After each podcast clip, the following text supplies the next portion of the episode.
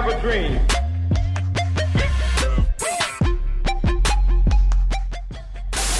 one small step for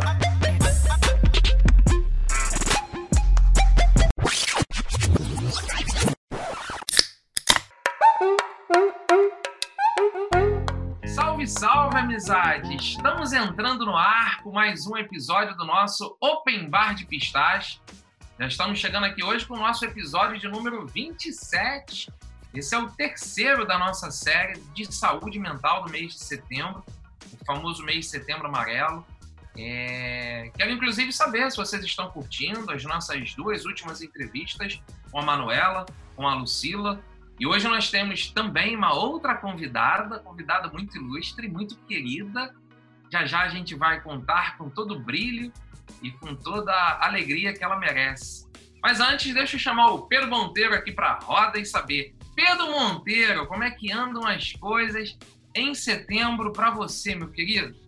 Fala Valade, desce mais uma. Setembro, cara, é um mês que eu gosto muito, né? É um assunto que eu gosto muito de falar. Eu acho que já ficou bem claro aqui no podcast, né? É, é um assunto muito importante e delicado. E eu acho que hoje a gente vai ter mais um episódio muito bom aí, de uma sequência excelente desse mês aí. Vamos embora.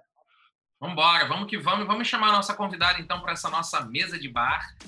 É impressionante, né, pessoal? Porque quem tem acompanhado aqui a trajetória do Open Bar de Pistache, eu, quando conversei com o Pedro lá no início, em março, quando a gente começou essa jornada, a ideia era sempre que nós trouxéssemos convidados, pessoas para conversar conosco. Eu falava assim, Pedro, eu conheço muita gente, eu quero chamar ex-alunos, ex-alunas, eu quero chamar professores amigos, pessoas que eu conheço, para falarem de assuntos diversos, para trocar experiências. Mas hoje eu tenho muito orgulho de quem a gente vai trazer aqui para essa mesa de bar, porque uma das coisas que eu mais me orgulho na minha jornada, na minha carreira, é poder ter feito amizade com quem foi meu aluno, minha aluna. E essa pessoa que vai entrar aqui agora na nossa conversa, eu a conheço há quase 10 anos. Ela foi minha aluna há muito tempo atrás, estudou comigo, eu dava aula de português na época. E aí depois a gente criou toda uma relação de amizade.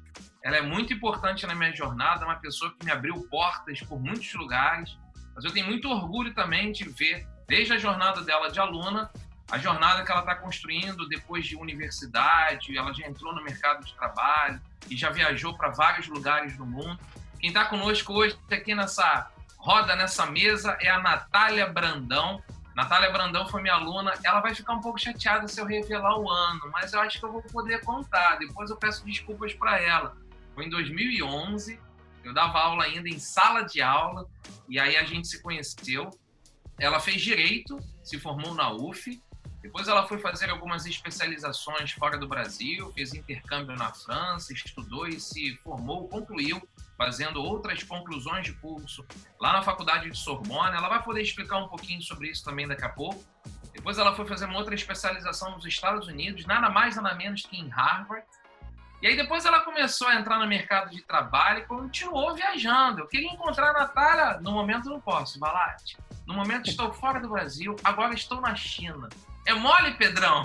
no momento é. não posso, porque eu estou na China. Eu achei que ela estaria em Volta Redonda, ela estaria em Barra Mansa, ela estaria em São Paulo. Estou na China. Vamos outro, marcar essa cerveja depois. Outro nível, outro nível. Outro nível.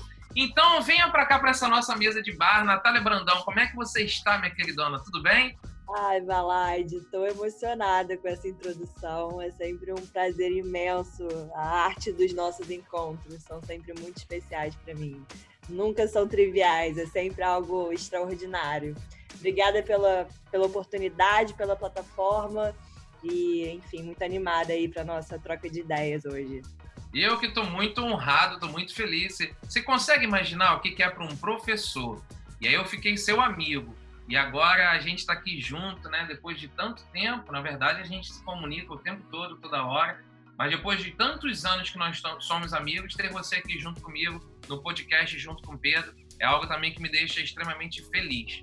Nath, e eu posso te chamar assim de Nath, então eu vou me comunicar aqui nesse episódio te chamando desse jeito. Eu fiz alguma apresentação errada quando falei de você? Você é formado em Direito pela UF. Que, que você fez? Conta pra gente um pouquinho. Você foi fazer o que na Sorbonne? O que, que você foi fazer em Harvard?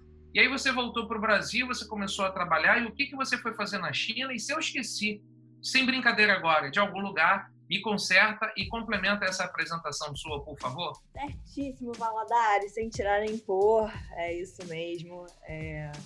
Na França, eu fiz um, um programa é, de arbitragem internacional na época, também com algumas experiências pontuais ali para experimentar a diplomacia, algo que eu cogitava durante a minha graduação. Então, tive uma participação pontual na ONU, é, num fórum super interessante de negócios e direitos humanos. Enfim, foi um momento que eu me joguei para me descobrir, descobrir curiosidades, anseios e, enfim, novos sonhos. Foi um momento muito importante. É, nos Estados Unidos, eu fiz a uma pesquisa voltada para políticas públicas, é, voltada para agricultura, no caso Brasil. Então, também foi um momento super especial para mim. E na China, uma vez, é, hoje eu falo que eu me formei em direito, mas hoje eu vendo cerveja. foi uma oportunidade que eu tive de fazer um, um projeto super interessante em Xangai, pela companhia que eu trabalho hoje. E essas experiências aí são experiências que eu guardo no, no, coração aí com muito carinho, que faz parte da minha colcha de retalhos de vivência de quem eu sou hoje. Então, é isso. Acho que em linhas gerais, corretíssimo, exatamente isso. Eu vou fazer uma pergunta agora, nem estava assim muito no meu script de perguntar isso, e talvez as coisas não devam ser comparáveis entre si, até porque elas têm duração diferente. Eu sei que na França, quando você foi terminar a sua, sua conclusão universitária, você ficou mais de um ano. Nos Estados Unidos você ficou alguns meses, acho que foram em torno de dois ou três meses que você ficou. Se eu tiver errado, você. Quase um semestre, é, quase um semestre. Quase um semestre. E na China você também ficou um bom tempinho. Qual das três experiências mais te marcou? Se é que você consegue responder isso, de repente você pode me falar que não, as três marcaram da mesma forma. Qual foi que você mais aprendeu e por quê?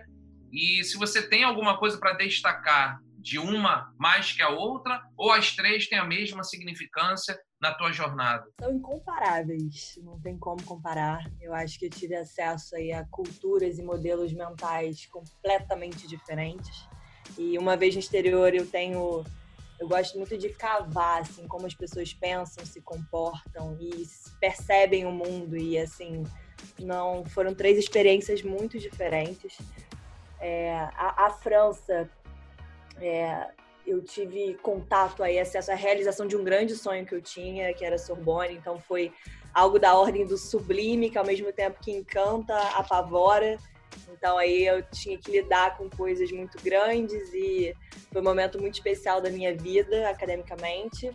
É, uma vez nos Estados Unidos aí eu tive acesso ao modelo de ensino que eu admiro muito, que é o modelo de ensino é, em que você não está fadado a seguir uma única rota, você tem um leque de oportunidades, pessoas que pensam muito diferentes e você é treinado para se tornar um especialista em aprender e não em algo técnico específico. E isso me encantou. Eu estou falando de uma maneira bem high level aqui, para não estou entrando em detalhes. Se for entrar em detalhes de cada experiência, vai ficar complicado. Mas a China me impactou num lugar especial. É, a China, para mim, foi uma experiência arrebatadora. É, foi um lugar que eu me senti estrangeira no radical da palavra, uma pessoa estranha àquela realidade. Acho que uma vez Estados Unidos, Europa, você tem similaridades, assim, você consegue se conectar com facilidade. Na China, não, eu não dominava língua, eu não dominava cultura, eu não esperava ver o que eu vi e me senti uma espectadora do futuro em um lugar que também reverencia a tradição. Então, é, tem uns paradoxos chineses, eu não sei se é necessariamente um paradoxo, as coisas lá não é o mundo do ou, é o mundo do e. Ao mesmo tempo, a tradição está lado a lado com um futuro muito visionário, tecnologia, é, assim, e, e, foi uma experiência para mim muito completa, muito forte, muito intensa, e é algo é um lugar que eu pretendo voltar aí mais cedo ou mais tarde. Legal, muito bom porque você foi responder de uma maneira em que dá para perceber, né, que cada lugar, três lugares bem distintos entre si, Estados Unidos, França, China, se falarmos pelo menos dos países, né?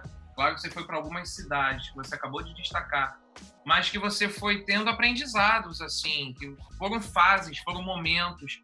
Eu acho muito legal de destacar nessa sua resposta uma outra palavra legal, que é a coisa do ciclo, né? Você fechou um ciclo quando você foi para a França, que era o ciclo universitário. Você entrou num ciclo pós-universitário, mesmo estando dentro de uma das maiores universidades do mundo, que é Harvard. E aí você depois foi para um outro ciclo, abriu um outro ciclo da sua vida, que foi o ciclo do mercado de trabalho. E mesmo assim se desafiando, né, se colocando em lugares assim bem é, enormes. É, vamos entrar numa área aqui sentimental sobre essa apresentação sua ainda, para quem está nos ouvindo. É, qual foi o sentimento que você teve quando você foi para a França, primeira vez, Estados Unidos, depois China? O que, que você carrega em você? Porque você é bem mais nova que eu. Eu nunca tive uma experiência assim de estudar, nem seis meses, nem um ano, nem um ano e meio fora da minha casa, fora do meu ambiente confortável, o que, que passava, o que, que continua passando pela sua cabeça quando você toma essas decisões? É, vou ficar um ano e tanto lá na França estudando, longe da família, longe dos amigos, mas eu quero isso. Qual o sentimento que você carrega nessa hora? Sede de me reconstruir do zero, de ir para um lugar em que eu preciso refazer tudo que eu fui, tudo que eu sou aprender um idioma do zero é como se eu fosse uma analfabeta naquele universo. Então, me senti que eu não sei nada. Então, eu reaprendo um idioma do zero. É, eu me conecto com um povo que eu não domino, que eu não, não consigo prever o que eles pensam, não consigo entender de cara o comportamento. Então, tem que entender, depositar uma carga energética para entender um povo totalmente fora da minha zona de conforto é, me deparar com um clima que eu não domino e reconstruir, conquistar amigos, viver experiências, me desafiar e sentir aquela adrenalina no meu corpo. Eu falo que a minha existência é uma existência de montanha russa. Eu preciso estar o tempo todo sentindo adrenalina e tesão por descobrir, assim. Então, acho que a curiosidade é algo que me move e aquela quando eu sinto que eu estou numa zona de conforto acomodada, eu quero ir para um lugar muito incomum para eu sentir que eu não sei nada mesmo de nada. Eu preciso redescobrir do zero. Então, por isso esse apetite por estar tá sempre buscando lugares fora da minha zona de conforto. E eu costumo dizer que eu sempre fui uma desencaixada. Então, acho fantástico uma desencaixada se sentir cada vez mais desencaixada nesses lugares. Então, para mim, é eletrizante essas experiências, sabe? É legal. do zero. Muito legal. E você usou a expressão que eu acabei de identificar lá no seu Instagram, que está na sua bio do seu Instagram, justamente essa expressão, está em inglês, mas em português significa existência de montanha russa. Olha, Pedro Monteiro, é, olha que eu conheço muita gente, vejo muita apresentação das pessoas. Que expressão ótima para definir alguém, existência de montanha russa. Eu já vou passar o microfone aqui para o Pedro conversar com a Natália, mas antes, só uma observação para quem está nos ouvindo agora nesse podcast. É, eu tenho muito uma identificação com essa apresentação da Natália. Então, eu também sou amigo dela, porque eu também a admiro e me identifico em muito comportamento dela, de romper barreiras, de vencer o mundo e de nada me segura, e aí ela usou muito, assim, a, ela começou uma expressão assim, eu tenho muito apetite, aí eu queria ter completado na hora que é o apetite pelo risco. E aí eu quero contar para todo mundo, Pedro talvez não saiba disso, em 2017, uma das maiores experiências que eu tive na minha carreira foi ter ido falar em inglês num dos maiores eventos de educação no mundo, chamado South by Southwest, em Austin, no Texas, sobre autonomia nos estudos. Foi minha primeira vez na gringa palestrando. Aí eu voltei em 2019 para falar sobre vulnerabilidade, um novo movimento de aprendizagem. Aí quando eu fui nessa segunda vez, eu quis levar um vídeo. Na primeira eu também levei um vídeo, mas na segunda eu levei um vídeo diferente, pegando um depoimento de cinco pessoas, cinco jovens, que já tinham todos eles sido os meus alunos, e aí a Natália foi uma das entrevistadas.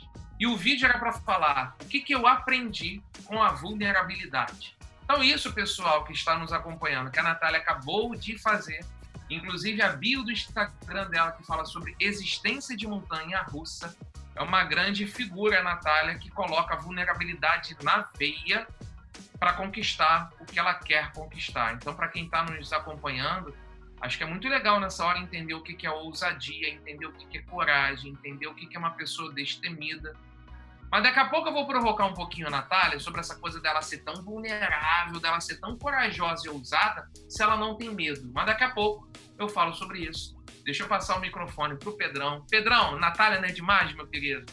É, cara, e eu ia justamente puxar para esse lado, porque quando a Natália começou a falar, a primeira sensação, a primeira coisa que veio na minha cabeça foi medo. Cara, é, essa coisa de você não conhecer é, a outra cultura é pô, é sensacional você querer, querer conhecer outra cultura, você querer conhecer outras pessoas, isso é maravilhoso. Mas assim, você vai conhecer mais a você mesmo. E isso, às vezes, é o pior do que você conhecer outras pessoas. Porque você vai estar sabendo dos seus problemas e das suas questões lá dentro.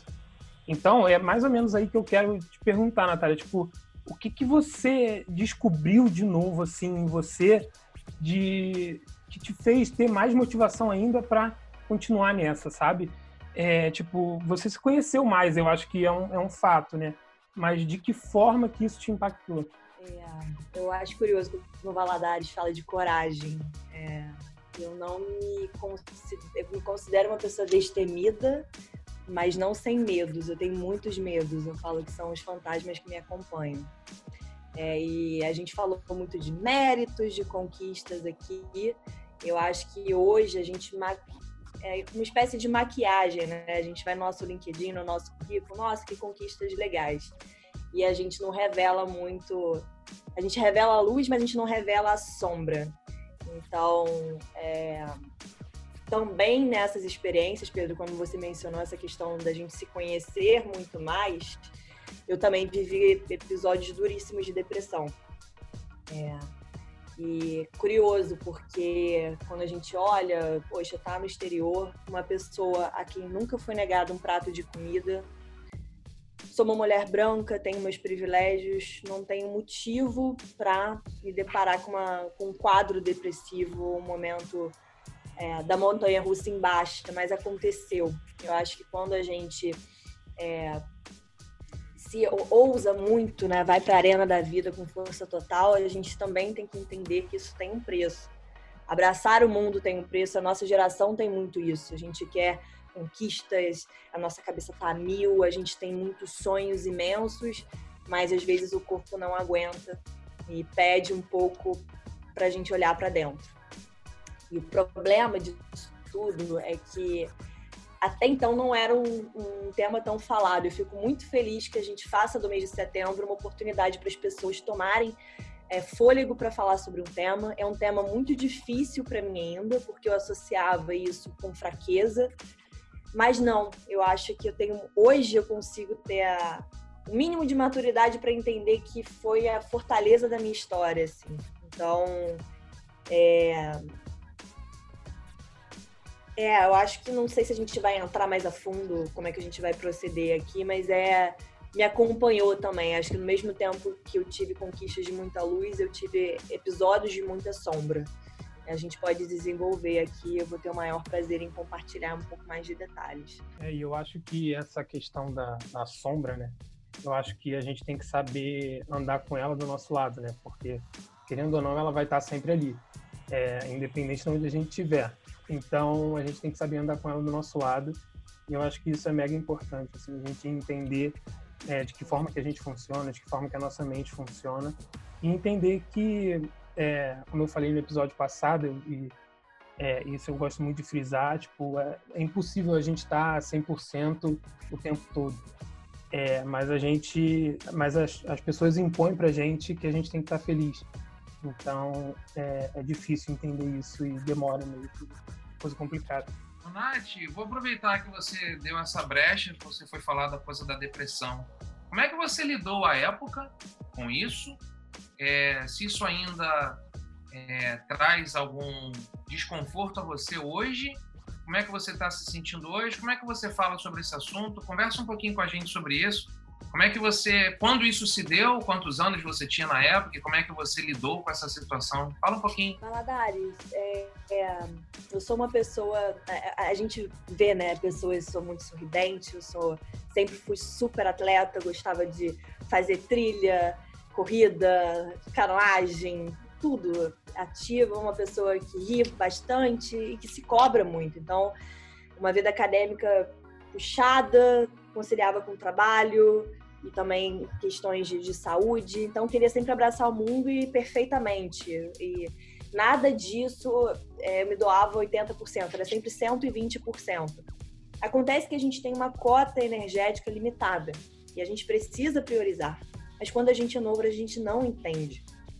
E a gente vai, vai, vai, vai, vai, numa espécie de desequilíbrio. Só que o nosso corpo é uma máquina, mas não é uma máquina. E como uma máquina, ele pifa. É... E quando pifa, é desesperador. E eu não entendi na época. Foi o momento em que é, aquela pessoa alegre, com energia lá em cima, não tinha força para fazer mais o básico, assim. É, não tinha força para levantar da cama, começou a sentir uma anestesia da vida, não parei de sentir, que foi muito estranho para uma pessoa sempre muito intensa, sempre muito sensível, sempre de muita entrega. Eu parei, passei a me anestesiar no mundo e eu não estava entendendo o que estava acontecendo à minha volta. E meu corpo não obedecia mais aos meus comandos racionais. Mas como uma pessoa natural, como uma pessoa que se cobra, o que, que eu fazia? Eu tinha que fazer um depósito energético triplo para conseguir se levantar da cama e fazer as atividades normais que eu fazia. Só que para isso eu precisava colocar uma máscara social. E fui tocando minha vida me enganando, enganando as pessoas próximas, porque eu não poderia, não podia nunca demonstrar fraqueza, até que essa máscara não foi capaz de sustentar. Relutei, relutei, relutei, desisti. E aí eu falei, não tá legal, eu preciso lidar com isso. Face brutal facts. Olhei no espelho, eu vou encarar isso aqui de frente, porque meu corpo tá dando um sinal, eu preciso ouvir o que, que é isso. E a, e a depressão, é, você acessa uma caixa preta sua, tá? E você acessa uma caixa preta sua que tem muita coisa. É um limbo de muita angústia, de muita revelação, de das profundezas da sua alma e que você não vai estar tá preparado para lidar com aquilo de frente. Você então, por isso você tem dois caminhos. Ou você desiste de tudo, você se entrega para a vida, é o caso do suicídio, uma consequência natural da depressão, porque é insuportável você lidar com essa caixa preta. Ou você acessa isso tudo, quando você sai dessa caixa preta, a gente volta para a vida. Eu voltei, quando eu voltei, com muito mais clareza, parece que veio um esclarecimento, vi a vida com muito mais clareza um senso crítico muito mais sofisticado. Eu passei a priorizar as minhas relações, amigos, família, meu tempo, a minha energia. E eu acho que eu entrei na caixa preta uma menina inocente, talvez super sem beabá da vida, e eu saí dessa caixa preta uma potencial mulher de fibra. Então, eu tinha vergonha dessa caixa preta, desse momento que foi a minha vida, porque associava a um episódio de fraqueza. E hoje eu falo, sem ela, sem ter passado por isso, talvez eu não seria, não seria, seria quem eu sou hoje. E a pessoa que eu sou hoje me dá orgulho. Eu passei por isso, faz parte da minha colcha de retalhos, não tem como anular esse episódio. É, sinto pena porque na época as pessoas não falavam tão assim para fora, né? Do episódio associa-se à fraqueza, tem toda uma questão de um estigma, Hoje não, hoje eu, para mim, por mais que seja um tema difícil ainda, duro, eu, eu quero falar, eu quero botar isso para fora porque eu sei que tem pessoas que passam por isso, mas não têm consciência de que é isso.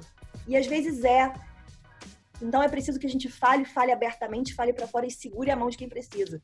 Porque é uma, é uma doença e é muito solitária e é muito dura, principalmente para pessoas que se cobram de uma maneira descomunal. Então, é, passei por isso, eu acho que não tô ilesa, eu acho que a gente, quando passa por isso, está propenso a reviver episódios.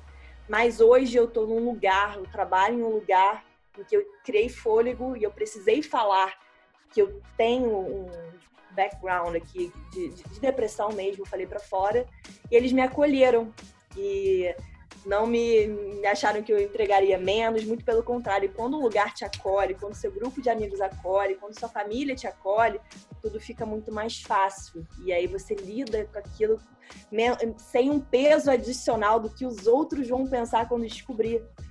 Não, é preciso falar para fora. A sociedade precisa entender, porque tudo que é da cabeça para cima, ninguém enxerga, ninguém imagina.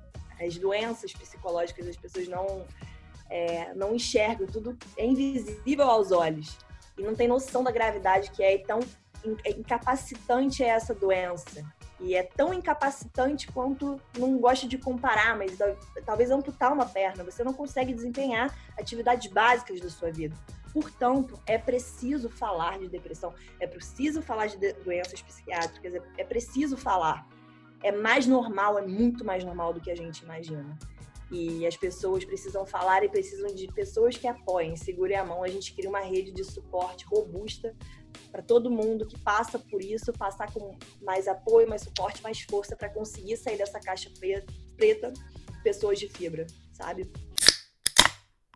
É muito bonito e emocionante, inclusive, sua resposta. Muito bonita e até emocionante sua resposta, Natália, porque eu que de anos para cá venho desenvolvendo, defendendo bastante o tal conceito da vulnerabilidade, em que muitos pensam que a vulnerabilidade deve ser só associada a essa coisa da fragilidade.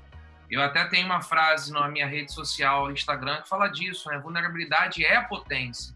Associando bastante com o que você respondeu, e obrigado e parabéns pela tua resposta, parabéns pela tua grandeza, parabéns pelo teu crescimento, parabéns pelas tuas vitórias.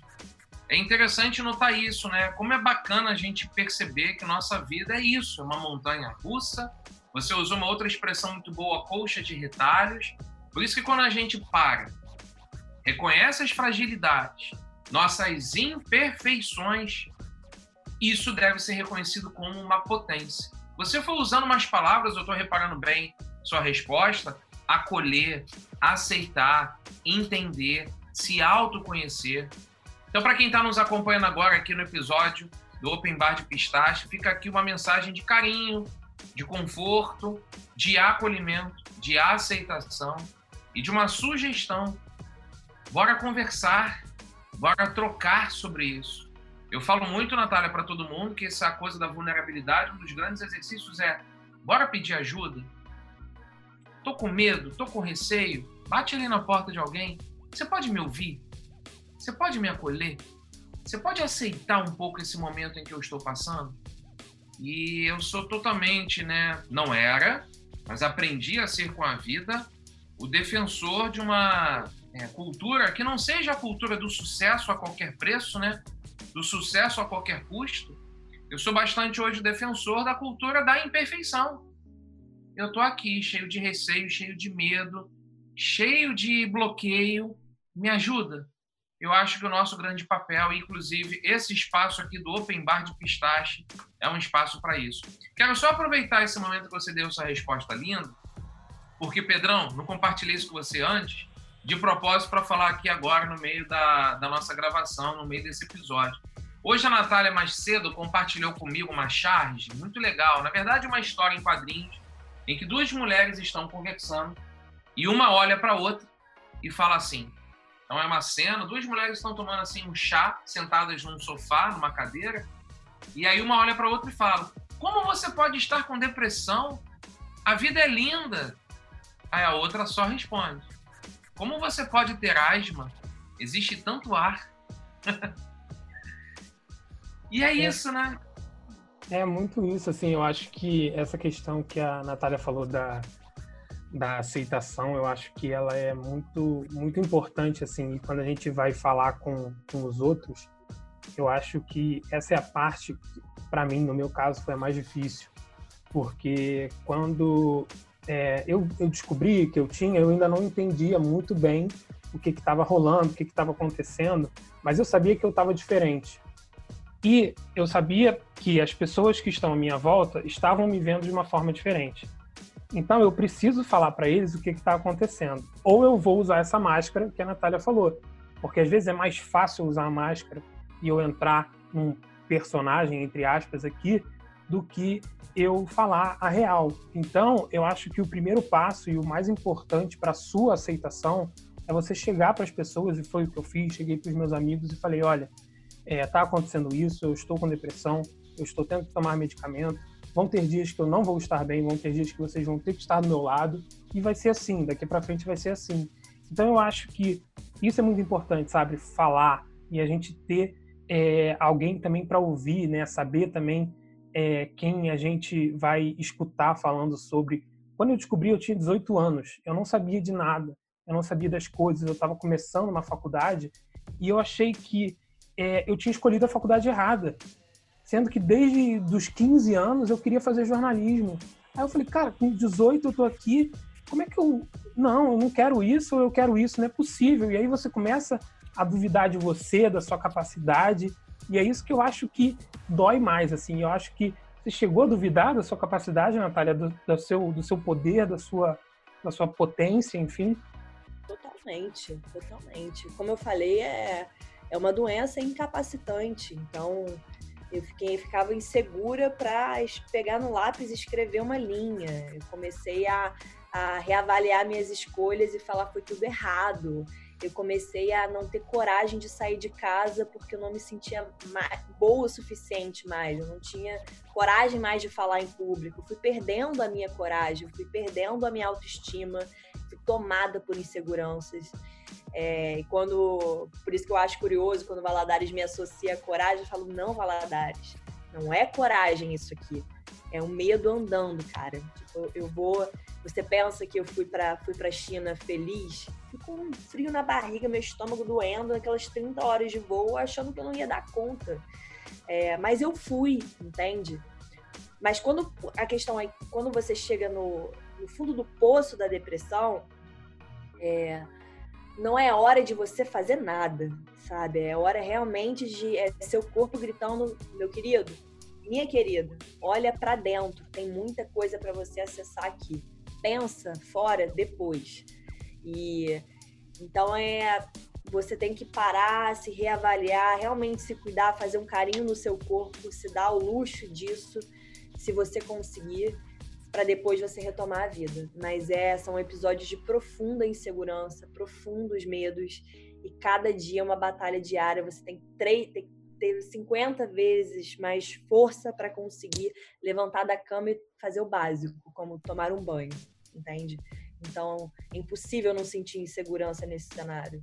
É, é impossível. Bom, é, deixa eu pegar o gancho aí agora, porque eu comecei o episódio né, falando muito das suas descrições positivas de que você foi minha aluna, aí você viajou o mundo, você teve várias experiências internacionais muito interessantes, Europa, América, Ásia. Mas agora eu quero falar um pouquinho sobre jovem, porque vou soltar aqui no episódio uma coisa que eu nunca falei para você, Natália. Mas eu conheço muita gente, né? Eu fui professor 16 anos de uma rede privada do ensino. É... Depois fui trabalhar numa plataforma online de educação. Conheço muita gente, até porque eu tenho os meus 42 anos. Mas você está com certeza entre uma das três, cinco jovens mais é, eu não vou quero usar a palavra promissoras, porque eu não gosto muito de ficar projetando a coisa só para o futuro.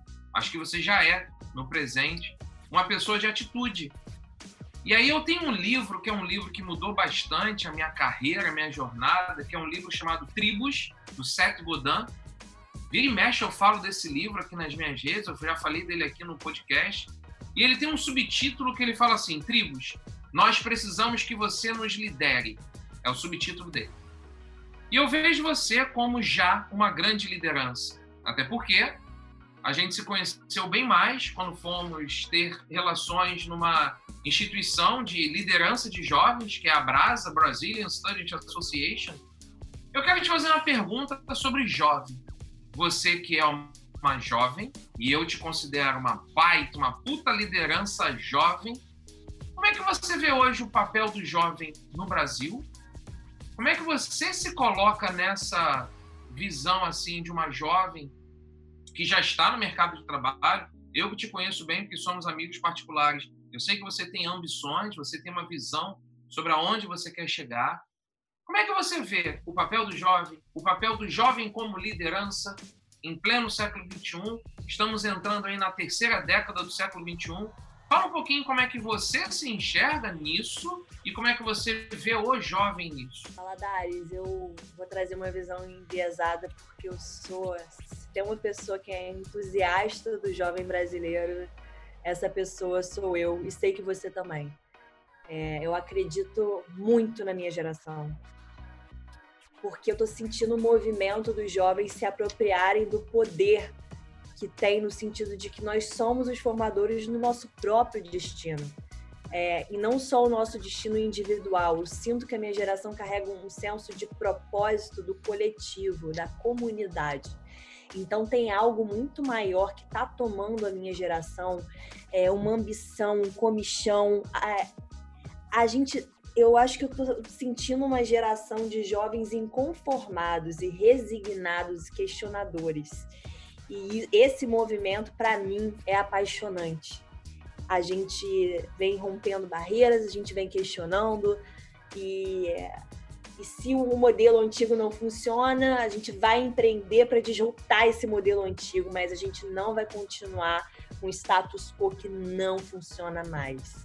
E eu estou sentindo um protagonismo do jovem, um anseio, uma vontade, não só uma vontade que fica no mundo ideal, mas uma capacidade de execução que eu não sei se a geração dos meus pais tiveram isso, a geração dos meus avós tiveram isso.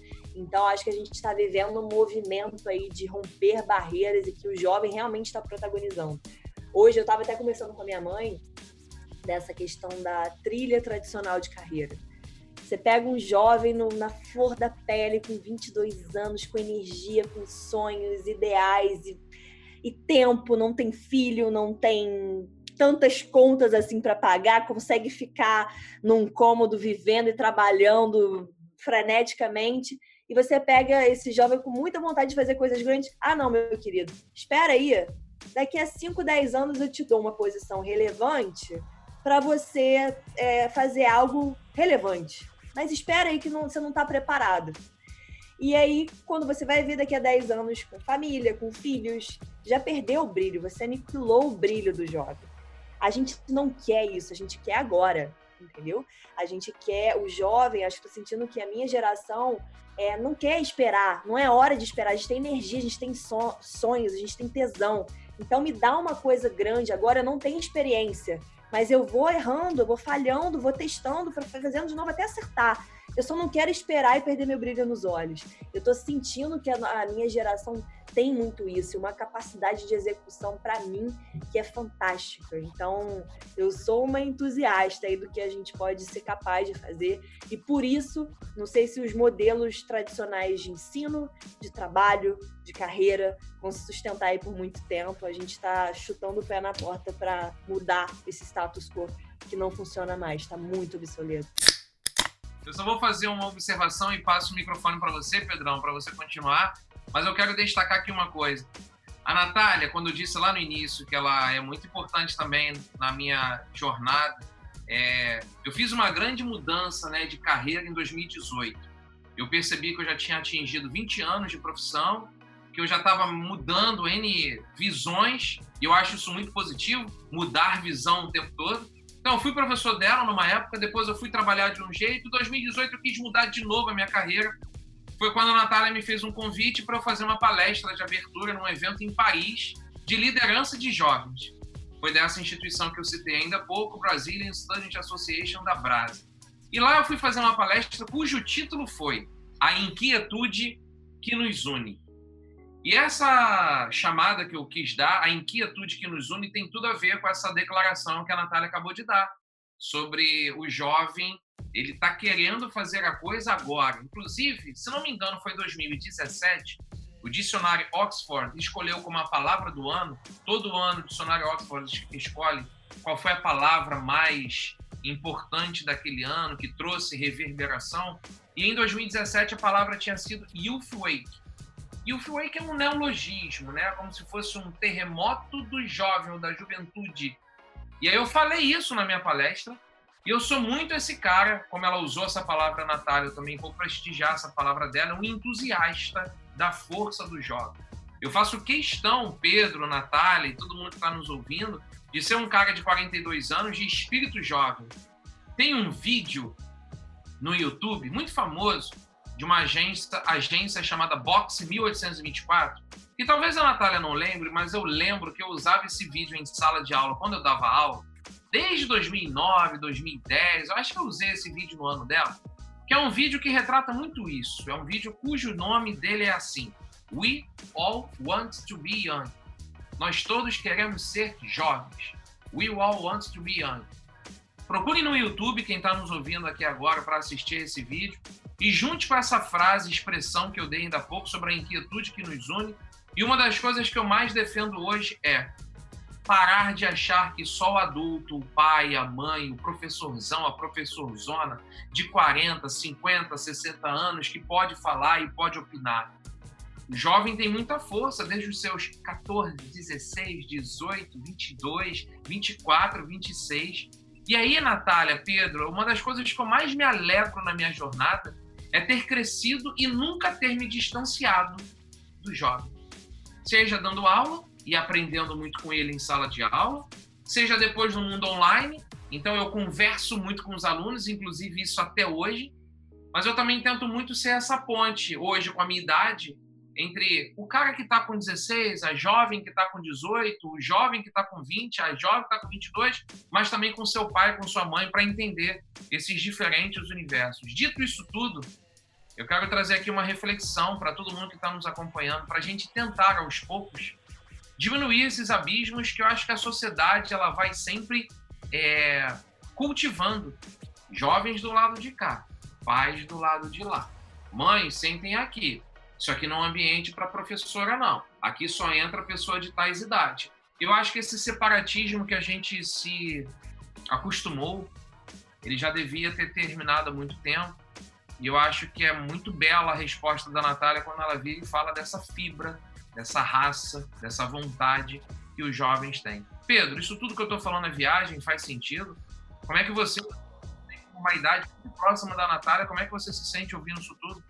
Não, eu acho que faz, faz total sentido, assim. E eu acho que é, a, nossa, a nossa geração ela é um pouco imediatista, assim, mas eu acho que de um lado positivo e também tem um lado negativo disso, porque eu acho que a gente é, recebe muita informação o tempo todo eu acho que a nossa geração é a primeira que cresceu é, com essa com essa bomba de informação o tempo todo.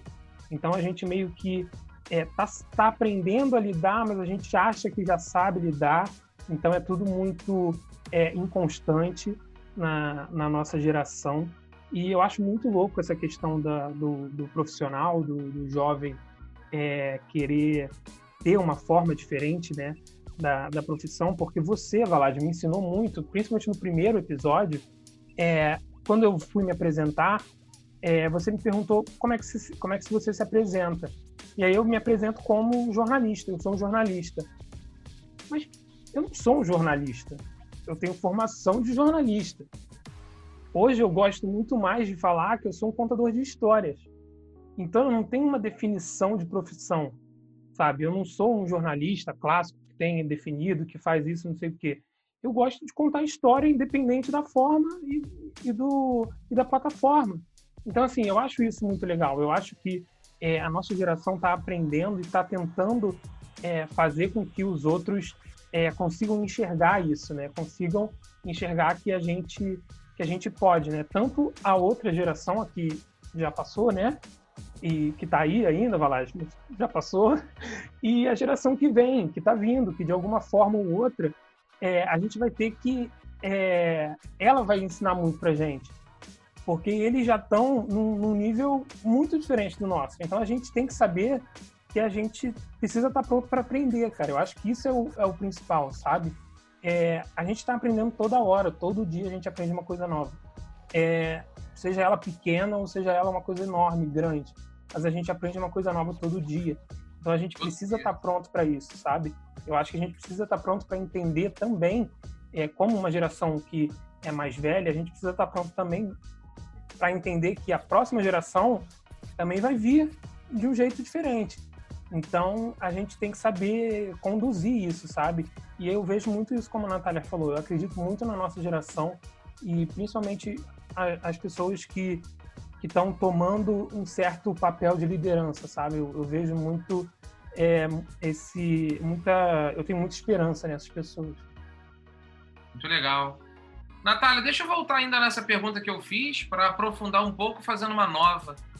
Quais são suas metas hoje na vida? Você se sente uma pessoa realizada com a idade que você tem? O que, que você quer fazer pelos próximos anos? O que, que você está fazendo e o que, que você quer fazer? Verdade. É, eu sou uma pessoa que a cada ano eu desenho um planejamento estratégico do próximo ano, dos próximos três anos, dos próximos cinco anos. Mas a vida sempre vem surpreendente pega meu papelzinho com meu projeto, amassa e fala, querido, você não tem controle. Muda a sua rota. É legal ter um direcional, mas é mais legal a vida ainda te surpreender com oportunidades e coisas novas. Disso, o que, que eu extraí? Eu hoje estou é, num exercício de focar muito no presente, me entregar de corpo e alma para tudo que eu faço. 150% mas ao mesmo tempo cuidar de mim no sentido de sim, é, eu estou sempre em busca de uma paz de espírito, de um certo equilíbrio. É, e não vou falar assim, ah, me arrependo de no passado ser uma pessoa desequilibrada. Não, não me arrependo. Assim, acho que foi muito importante para mim para eu chegar hoje e, e apreciar o tal do equilíbrio. O que, assim, eu tenho muitos anseios, eu tenho muita vontade de ainda explorar o mundo, construir uma carreira global, acho que é o meu grande sonho, mas sem um, um drive muito bem desenhado. Mas o que eu tenho lutado muito é para pela minha autenticidade. Eu acho que a gente vive muito no modelo educacional, um modelo de sociedade, um modelo social em que a gente precisa muito se lapidar, construir personagens para se adequar, se encaixar. É, senão você não vai fazer parte de um sentimento de pertencimento. E é, eu sempre me senti uma desencaixada em lugares, em ambientes, em trabalhos, em tudo. Eu não conseguia me, me encaixar 100%. E isso sempre foi uma grande fonte de angústia na minha vida. Até que certa vez um, um grande amor da minha vida do passado, ele me deu um livro chamado Fernão Capelo Gaivota. E esse livro me marcou profundamente. Porque Fernão era uma gaivota, mas ele era inconformado porque o voo era visto apenas como uma forma de se movimentar. Mas ele queria fazer mais desse voo, ele queria fazer acrobacias, ele queria fazer outros movimentos, ele queria ir muito além. E aquele e as gaivotas do meio do bando dele criticavam, zombavam ele.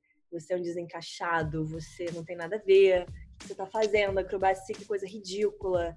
É, e ele se foi vendo só autoestima baixando e começou a entrar em conflito porque ele queria além, mas esse além era percebido de uma maneira pejorativa, né, de uma maneira negativa.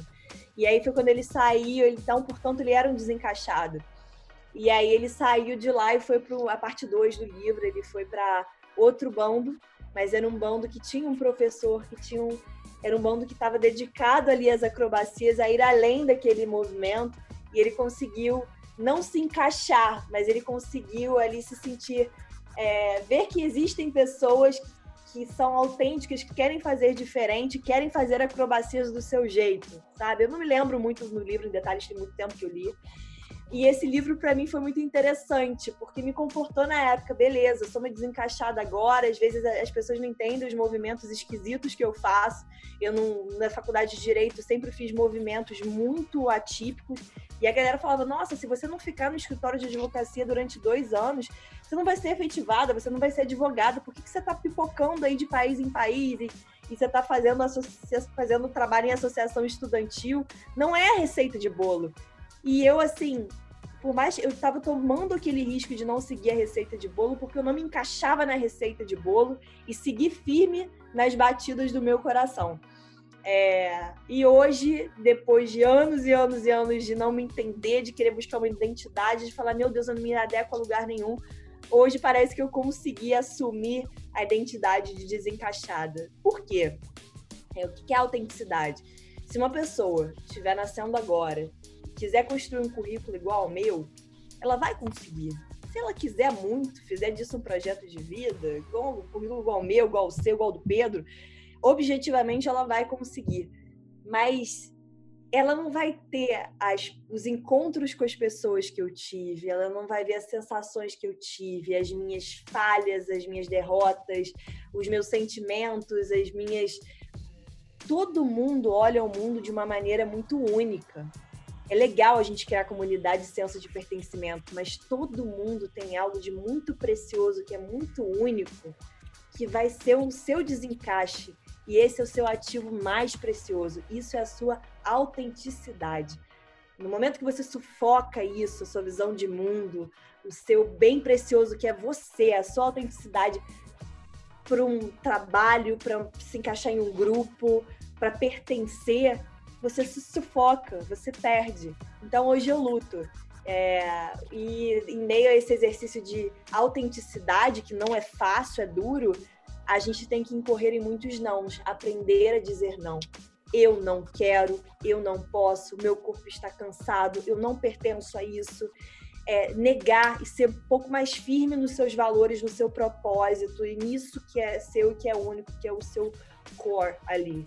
Então, enfim, eu acho que eu estou em busca sempre da minha autenticidade porque acho que pode me levar a um lugar, um lugar que eu quero, porque não adianta eu me maquiar com um personagem, botar uma máscara para encaixar em um lugar que não é meu, porque esse personagem não se sustenta. Mentira não se sustenta. Então, eu quero ser cada vez mais eu, para atrair coisas que se alinham com, comigo, com quem eu sou de verdade, para eu seguir uma vida mais tranquila.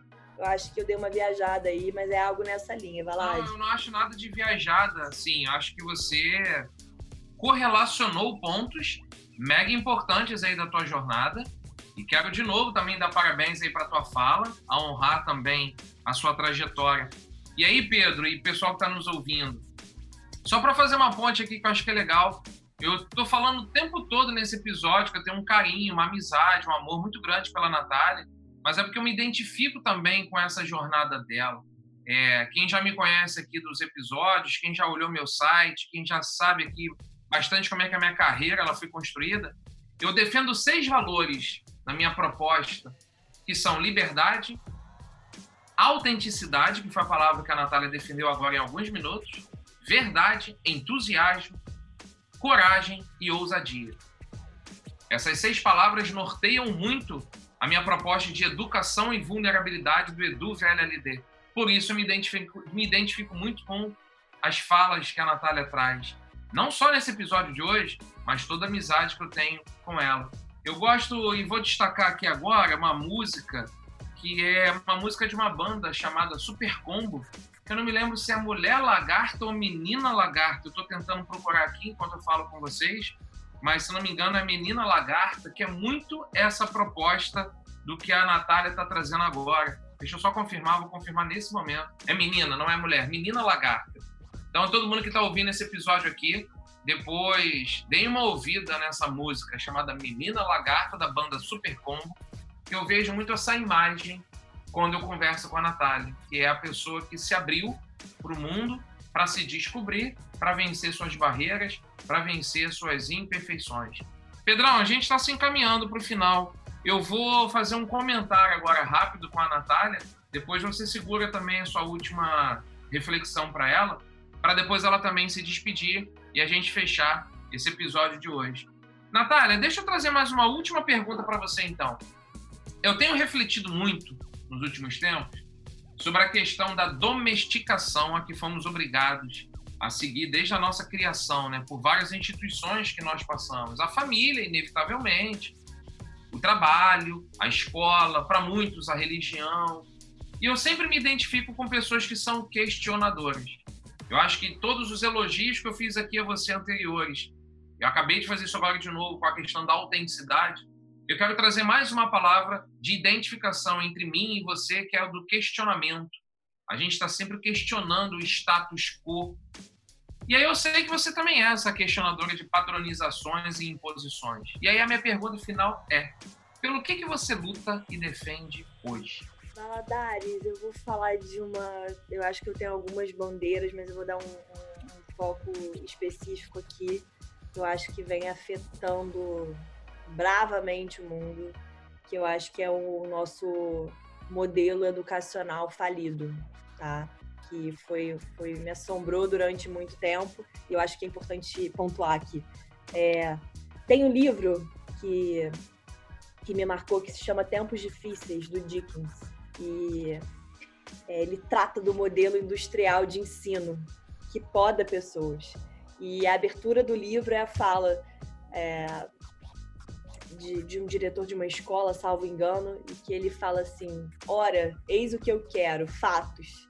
Ensine a estes meninos e meninas fatos. Na vida precisamos somente dos fatos, não plantem mais nada, erradiquem todo o resto. Criatividade, as cores, o pensar fora da caixa era terminantemente proibido. E no Brasil, hoje, eu sinto que um dos nossos, o maior brilho do brasileiro é a nossa criatividade, a nossa resiliência, o nosso capital emocional, que é algo que a gente poderia muito trabalhar nas escolas e desenvolver essa potência máxima, mas ainda a gente não consegue. Isso poderia se reverberar de diversas formas, como um, criar um Brasil mais inovador, mais empreendedor, mais disruptivo, fora da caixa e e não, e até teve, nessa conferência que você foi palestrar, né, Valade, eu acho que é importante trazer, é, o nosso objetivo foi convocar os estudantes brasileiros para ressignificar o jeitinho brasileiro. O que, que é o jeitinho brasileiro? A gente encara como um jeito pejorativo. O jeito malandro do brasileiro de passar a perna em todo mundo, mas também tem o outro lado, a criatividade para ser resiliente. Então, a criatividade. Então, a gente vê nossa explosão de memes. Gente, meme é genial. Meme é uma catarse imediata. É, você condensa é, sentimentos, questões da ordem política, é, sociológica, emocional, psicológica, com frases, com, com características e que conectam comunidades todas, tem uma catarse muito rápida. Então, olha a nossa capacidade. O brasileiro não dominou o mundo porque não quer e porque não está com tanta autoestima para saber o quão incrível a gente é. Nessas minhas andanças pelo mundo, eu sempre volto pro Brasil e falo, cara, o Brasil é um povo incrível. Então, assim, é, eu acho que o que eu, não o que eu luto, mas uma bandeira que eu defendo, que eu quero lutar muito mais, é por um ensino mais humano no Brasil, mais personalizado, aberto, com olhar de futuro, que forme especialistas em aprender e não especialistas técnicos em algo. E que a gente pegue o nosso capital emocional, essa capacidade brasileiro sabe tocar corações de uma maneira única, a nossa criatividade, o lado positivo do jeitinho brasileiro e a gente torne o nosso país um lugar mais ousado, mais empreendedor, mais criativo e eh, a gente inclusive monetize com isso. Então assim, eu acho preparar o nosso é, adequar, personalizar o nosso modelo de ensino para o que a gente tem de melhor no brasileiro hoje. Eu acho que é isso que é algo que uma inquietude minha que é, um, é uma luta que eu pretendo travar. Muito legal. Muito legal. E que luta! E que bandeira! Ou que bandeiras que você trouxe. Que legal! Que mensagem que você deixou aí. Uma mensagem aí de otimismo, né? Eu tenho. O Pedro destacou ainda há pouco, Natália, que no primeiro episódio eu falo muito do quem sou. Quem ainda não ouviu o primeiro episódio, não deixe de ouvir. E Natália já me conhece, sabe que eu faço esse tipo de apresentação. Eu gosto muito de, em palestras, em eventos, nas minhas falas, dizer isso. Que eu penso que o futuro é melhor do que a gente imagina e eu sou um otimista.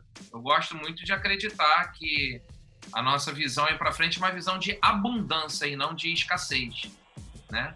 Tem um livro do Peter Diamond Diaz, lá da Singularity University, que é esse título, Abundância, e o subtítulo é O futuro é bem melhor do que você imagina. Então eu estou muito alinhado e identifico muito a minha visão de mundo com a da Natália por causa disso também, pelo que ela acabou de responder.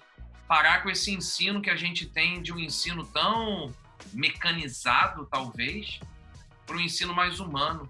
Né? A gente fica 12 anos na escola aprendendo o que são pteridófitas, briófitas, tabela periódica, função do segundo grau. Vou falar de mim, e eu posso falar porque eu mudei, A gente passa anos estudando o que é uma oração subordinada, substantivo, objetiva direta e reduzida de infinitivo, parênteses. Acho até muito importante sabermos isso tudo que eu citei anteriormente. Fecha parênteses. Mas a gente sai da escola sem saber o que é educação financeira, como é que a gente controla melhor as nossas emoções, como é que a gente trabalha de forma mais colaborativa, como é que a gente discute mais assuntos como a depressão, como a ansiedade. Então, fica um recado aqui pela fala da Natália também, que a gente precisa, de certa maneira, mudar essa situação. E, inclusive, esse episódio que nós estamos gravando hoje está indo ao ar dia 17, véspera do, da segunda edição do encontro que eu estou proporcionando, chamado Educadores da Nova Era. O Educadores da Nova Era é o encontro que eu inventei, que eu criei, para discutir, conversar com pais, mães, professoras, professores, alunos, alunas de forma geral, para parar para pensar. Não está na hora da gente questionar esse modelo que está aí? Será que não está na hora da gente buscar aprender a desaprender para reaprender e começar tudo de novo? Então, quem está ouvindo esse episódio aqui ainda dá tempo. Dia 18, sexta-feira, eu vou fazer a segunda edição do encontro Educadores da Nova Era, que não é uma aula, não é um treinamento, não é um curso, é um encontro. Então, quem for, vai aprender, vai ensinar, e aí você vai ser surpreendida, surpreendido com muita coisa. Pedrão, microfone está contigo para você fechar a última com a Nath e depois a gente se despedir e encerrar esse episódio que está maravilhoso, Pedrão. Não, tá sensacional. Eu não tenho muito o que falar, não, depois do que a Natália falou. Eu só queria saber se ela não quer ser presidente. A cadeira tá vaga. Você não quer sentar lá, não? Não tem ninguém lá. É... Não tem ninguém. Tá vazio. É, não, mas eu acho que é sensacional assim a gente é, pensar um pouco nessa questão da, da educação, porque eu lembro muito, né? E eu acho que eu já falei isso aqui. É, se fosse pelas minhas aulas de redação, pelos meus professores de português, eu nunca teria escrito um livro, porque é, era, era tudo muito certinho. Não, você tem que começar uma redação desse jeito. Né? Mas por que, cara? Eu batia de frente o tempo todo. Não, não quero escrever uma redação assim. Eu não vou escrever uma redação assim.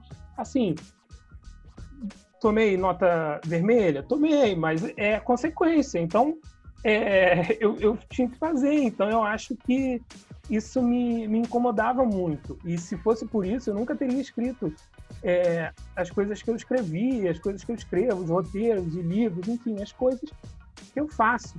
Então, sempre que, quando fala, quando a Natália falou em, em, receita de bolo, eu lembrei muito, muito disso, dessa questão da, da redação. Assim, a redação era uma receita de bolo. Era tipo, você tinha que fazer o primeiro parágrafo é assim, o segundo é assim, o terceiro é assim. Cara, pelo amor de Deus, sabe? Escrever, ler é uma coisa que vai além. Então, é, eu acho que é muito isso, assim. Eu acho que a Natália falou muito bem, eu acho que foi sensacional o episódio. É, fiquei muito feliz de, de, conhecer a Natália, mas aí a gente vai, vai seguindo aí e vamos dando aos finalmente. Natália, acho que você respondeu alguma coisa quando o Pedro é, falou, brincou de você ser presidente, a cadeira lá tá vazia. Você quer responder quem dera, isso? Quem dera, Nossa, um sonho grande aí. A gente monta uma chapa e vai. Oxe, nem brinca. O coração até estremece. Pessoal, eu tô gostando muito desse papo e acho que deu para perceber todo mundo que nos acompanhou até aqui como se a gente estivesse de fato sentado em uma mesa de bar, tomando uma cerveja, tomando um vinho, tomando um drink, né? Mas em breve a gente vai poder fazer isso. Enquanto a gente ainda está nesse período de quarentena chato, a gente continua aqui torcendo por dias melhores. Vamos encerrar esse episódio. Estou mega feliz, mega honrado de ter começado e terminado essa conversa aí com o Pedro e com a Natália. Espero que todo mundo que está nos acompanhando até aqui tenha curtido, tenha aprendido, tenha refletido bastante. Nath, quero deixar aí o momento final para você se despedir, para você falar o que você quiser, o que, você achou desse momento nosso aqui conversando.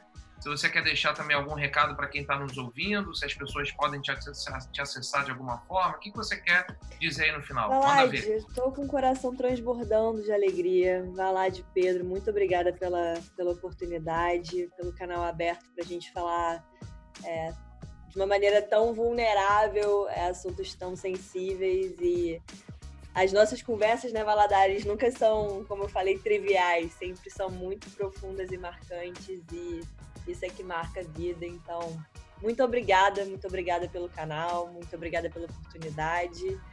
E, e é isso, não tenho muito o que dizer, assim, inclusive sem palavras. Pedrão, vamos encerrar esse episódio. Eu quero agradecer, então, mais uma vez o tempo, a disponibilidade, o carinho, a entrega, a vontade de estar aqui da Natália. E para todo mundo, então, aí que nos acompanhou até aqui, muito obrigado também aí pelo tempo que vocês é, ficaram conosco nesse episódio. Divulguem aí o Open Bar de Pistache para quem vocês achem que faz sentido. É, a gente tem lá atrás, né, para quem de repente conheceu o nosso Open Bar por agora, mas a gente já entrevistou aí tanta gente legal no nosso Open Bar, o Márcio Libá, a Tamara, a Luísa, o Fabrício, a Bia Ferreira já esteve por aqui, o Espartaco já esteve por aqui, a Amara Moira, o Tamer, uma galera da boa, o Fabiano Barcelos, que foi uma história bacanérrima, né? Um médico que deixou o campo da medicina para virar empreendedor. Já passaram aqui outros jovens universitários, a Camila da Silva, a Gabi Dutra, o Léo Tuna, a Isabela Fernandes, a Júlia Muniz, todos eles no mesmo episódio para falar sobre aprendizagem. A Laís Vargas esteve aqui há pouco tempo, o Pedrinho Salomão. Estou é... me esquecendo de alguém? Dos últimos episódios que a gente teve agora na série Saúde Mental, é, ah, teve a Nira Bessler, o Gustavo Brito, que também falaram no episódio sobre aprendizagem e educação. Tanta, tanta gente boa. Então, para a galera que chegou aqui um pouco depois dos nossos episódios, está tudo gravado. E aí é só vocês curtirem e compartilharem com os amigos e amigas de vocês. Pedro, vamos fechar esse. Nath, muito obrigado mais uma vez. E, pessoal, até o nosso próximo episódio, nosso shot segunda-feira e nossos episódios às quintas-feiras. Pedrão, fecha a conta. É isso, vamos fechando a conta. Queria agradecer a todo mundo que tem dado retorno para a gente. O nosso primeiro episódio está batendo aí mil downloads, então muito obrigado aí, galera, que a gente está muito feliz com esse resultado. E é isso, fecha a conta e tchau. Tchau, tchau, nós.